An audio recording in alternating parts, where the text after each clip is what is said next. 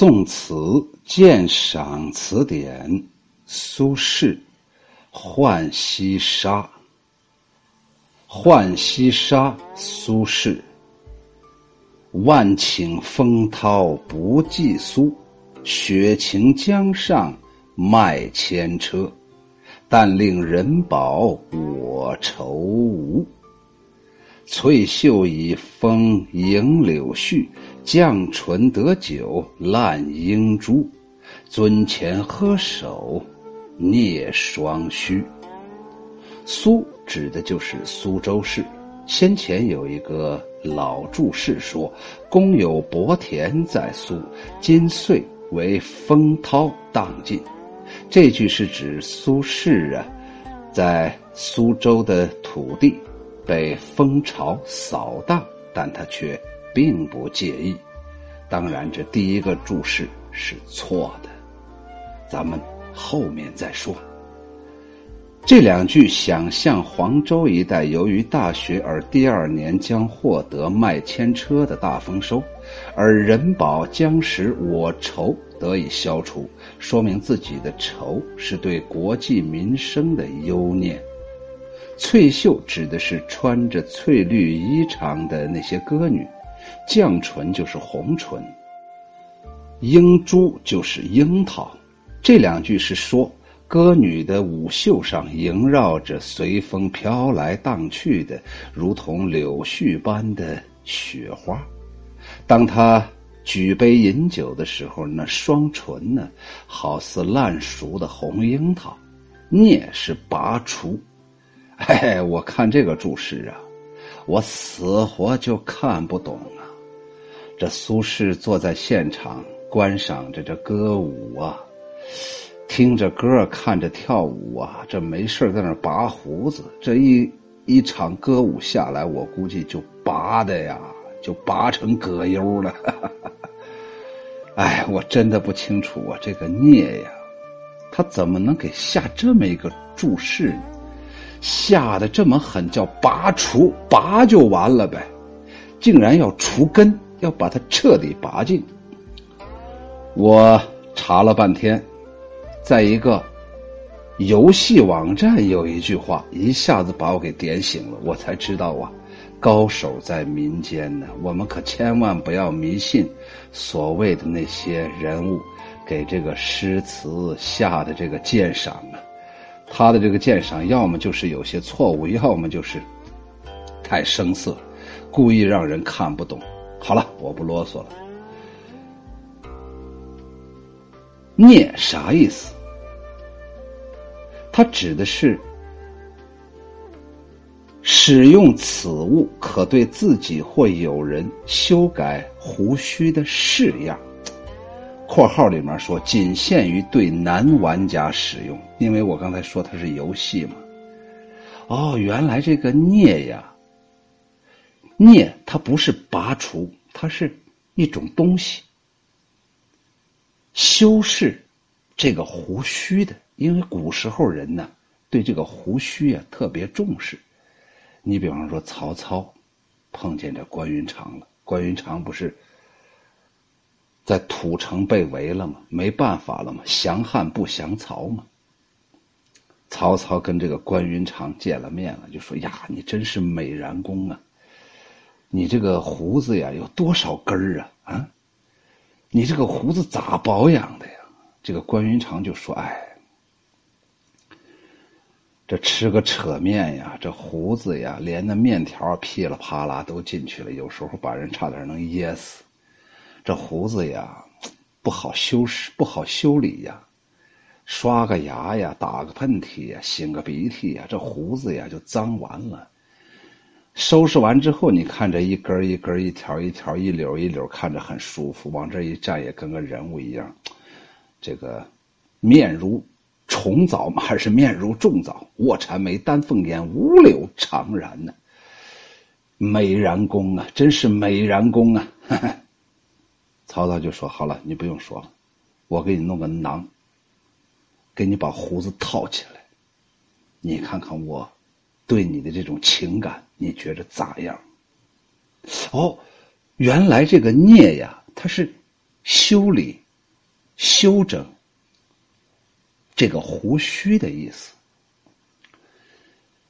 只记得昨夜风声一片，却不记得何时醒来。看江上大雪纷飞，想着瑞雪兆丰年，明年麦子定能丰收。只要老百姓吃饱，嘿嘿，我也就不愁了。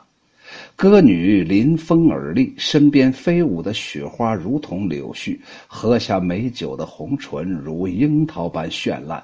我则在酒杯前。虚气搓手摸着我的白胡须。这首词作于元丰五年的冬天，也就是公元一零八二年的冬天。词的上一片描写雪景和作者由此而想象的来年的丰收的景象，以及因人民有希望获得丰收、保暖而喜悦的心情。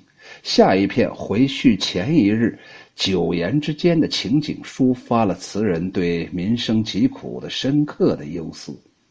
哎，我咋就没读出来呢？我咋就读出来苏轼欣赏美女时候那种愉悦的心情呢？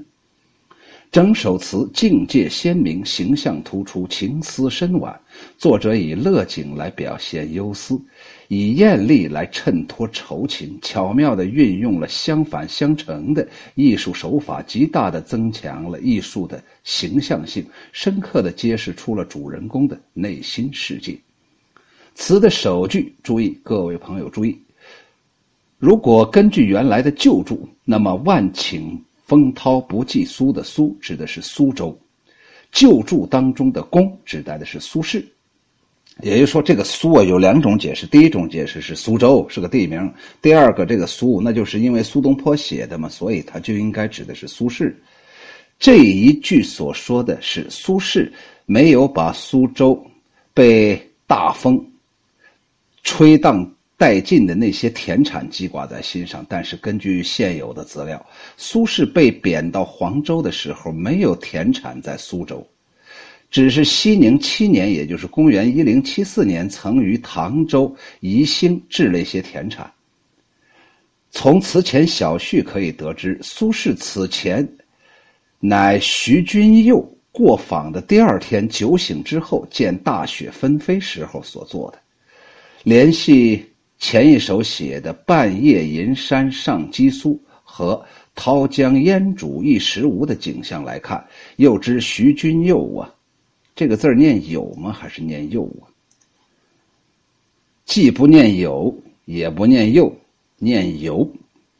又知道这个徐君游啊，离去的当天夜晚，也就是由白天的微雪转为大雪。那么这样呢？万顷风涛不计苏，应该是实写十二月二日夜晚酒醉之后，依稀听见风雪大作及苏醒时的情景。这个苏啊，应该做苏醒而解，这就是秋雨荷塘把这全部都录下来。这里面有一个理解延伸的这么一个历史过程。这个我觉着呀，这一段呢文字特别好。这是这位写这个鉴赏的这位先生家的，我对这位先生啊无比崇敬。他可以告诉你一点一点排除，然后把正确的答案告诉我们。这里面唯一有一个遗憾就是。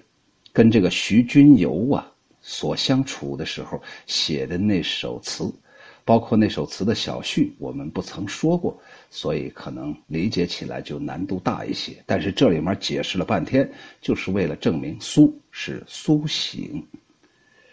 等到天明的时候，已是一片银装世界，词人立刻从雪兆丰年的联想当中，想象到卖牵车的那种丰收景象。一千多辆车拉着麦子呀，这是个丰收年呢。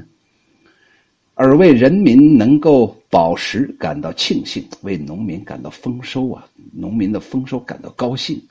下一片回去前一天，徐君游过访时酒宴间的情景，歌妓的翠袖柳絮般洁白，轻盈的雪花萦绕。萦绕在金袖之间，他那红润的嘴唇呢，在酒后更加鲜艳，就好像熟透了的樱桃。而词人却在酒言歌席之间，喝着发动的手，捋着已经发白了的胡须，思绪万端。哦，所以这个这个，嗯，刚才所说的那个字啊，就是那个镊呀，原来是拿手捋着，哎，感觉到那种捻着胡须，可不敢拔呀。这拔完之后，这苏东坡啊，可就不成样子了，可能就成了苏西坡了。值得一提的是，诗人聂取了喝手聂双须这一富有典型的动作，极大的增强了艺术的形象性和含蓄性，深刻的揭示了抒情主人公贬谪的特定环境中的忧思。这一忧思的形象，衬出了以白雪萦绕翠袖和鲜艳的绛唇对比强烈，含韵更丰。总体来看。上片比较明快，下片显得深婉，而上片的情思的抒发恰好为下片的无声形象做了提示。上下两片的重点是最末的那个无声那个形象，就是最后一句那种没有声音的形象。他们彼此呼应，互为表里，表现了词人一个昼夜的活动和心境。遣词用字的准确形象也是这首词的特点。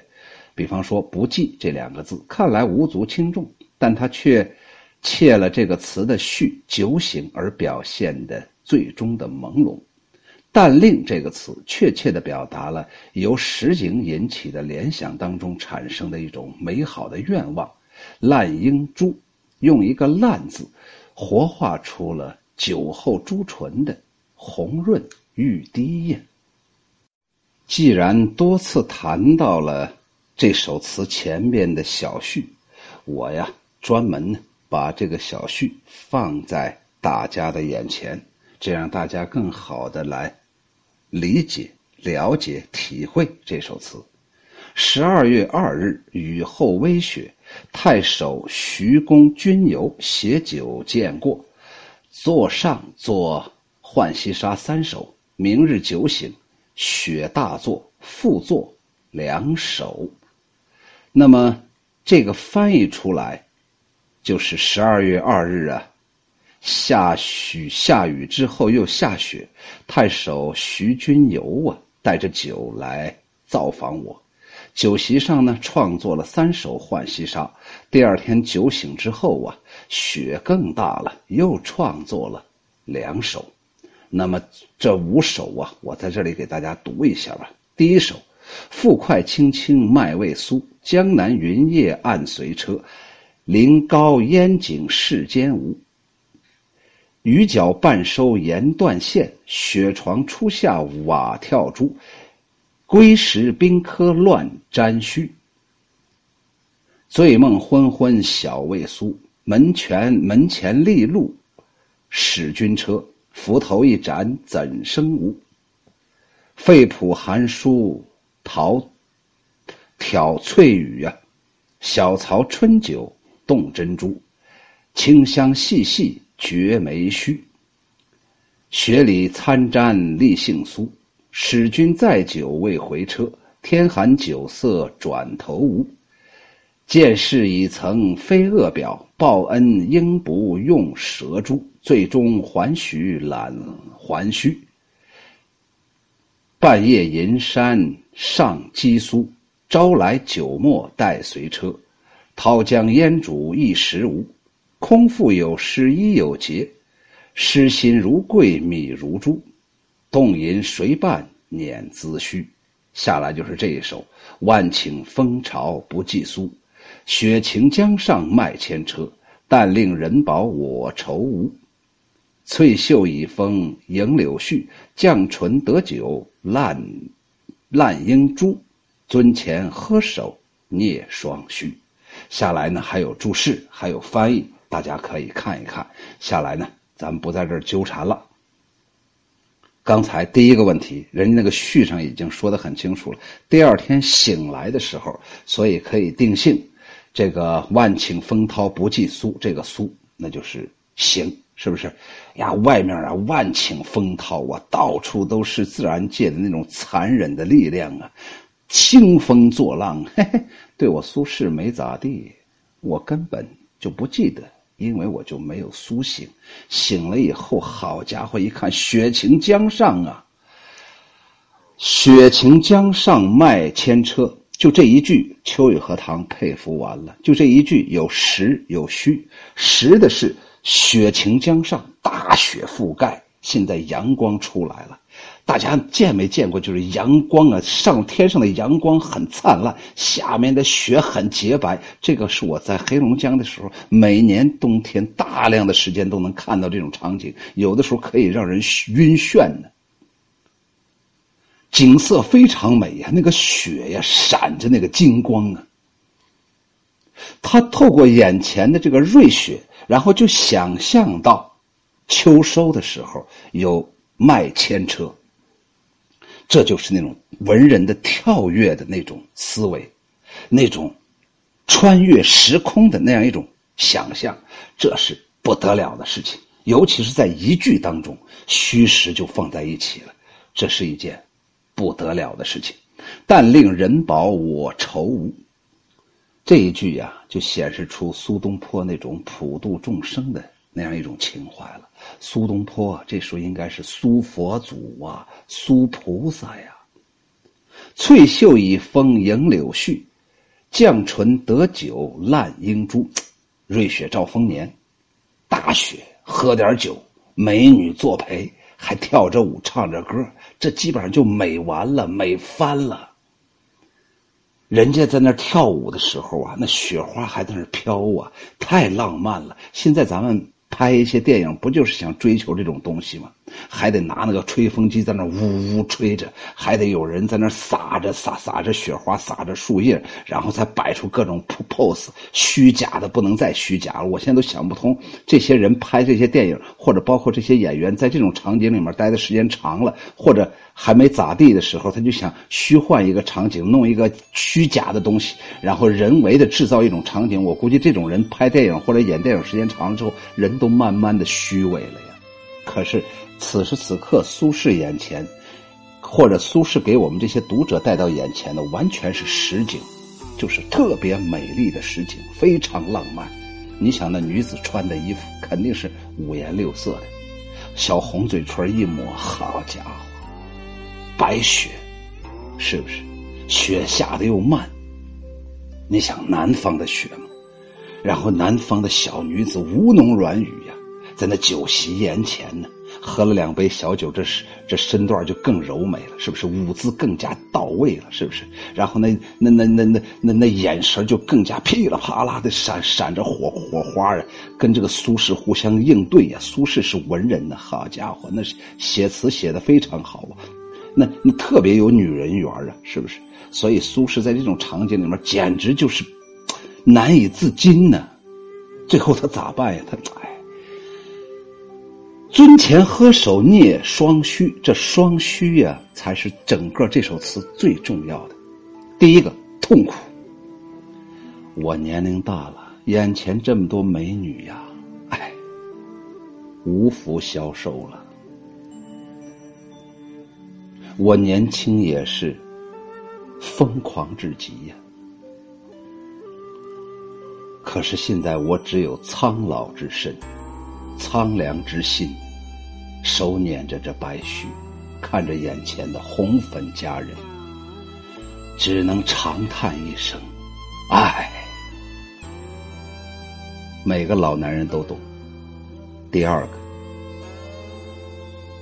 完全是对比呀，整个场景都那么好，只有苏轼这么一个个体。跟这个场景不合拍跟整个这个环境不合拍所以苏轼就成了一个主要演员了。这个镜头啊，多次打在苏轼的身上，尤其在他捻须的时候，那个胡须那块我估计可能得打一分钟左右的特写镜头，表现出一种苍凉和无奈呀。第三个就是刚才我说的，整个这首词啊。表现出苏轼的那样一种惆怅。谁经常喝酒嘛？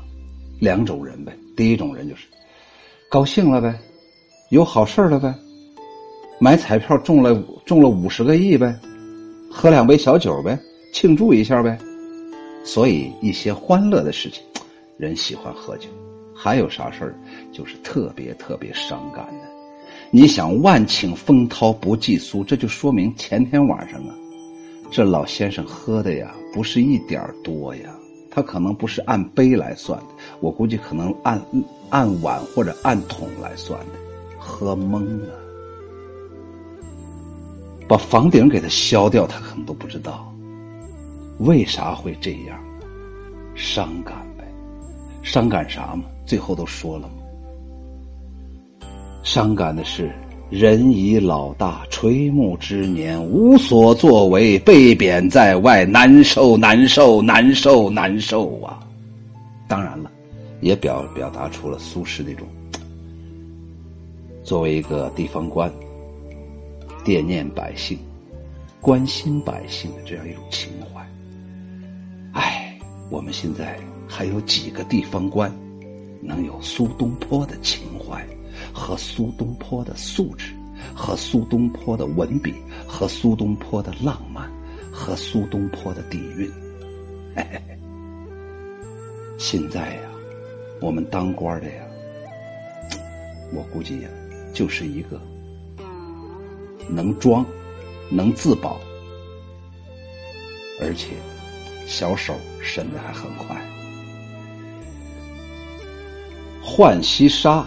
苏轼：万顷风涛不计苏，雪晴江上卖千车。